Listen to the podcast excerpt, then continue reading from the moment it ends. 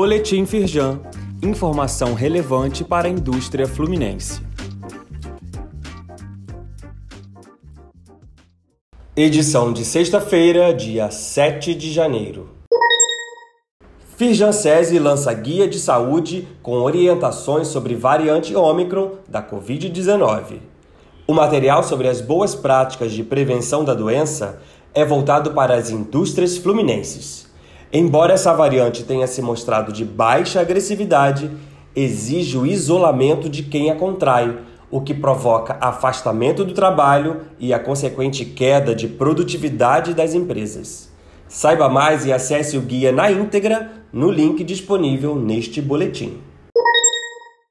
Sancionado o marco legal da micro e mini geração distribuída de energia. A Firjan ressalta que a nova lei traz segurança jurídica ao manter as regras atuais até 2045 para os que já possuem a mini ou microgeração e aqueles que solicitarem acesso à distribuidora até 12 meses após a publicação da lei. A federação orienta aos associados que se interessem em obter a geração fotovoltaica a procurar o IST Química e Meio Ambiente. Leia mais no site da Firjan o link está aqui neste boletim. Programa de renegociação de dívidas de empresas do Simples Nacional é vetado.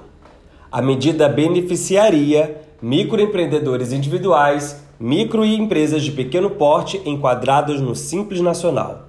A questão ainda vai ser analisada pelo Congresso Nacional, que tem o poder de derrubar o veto.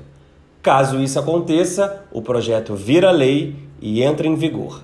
Saiba mais no site da Firjan.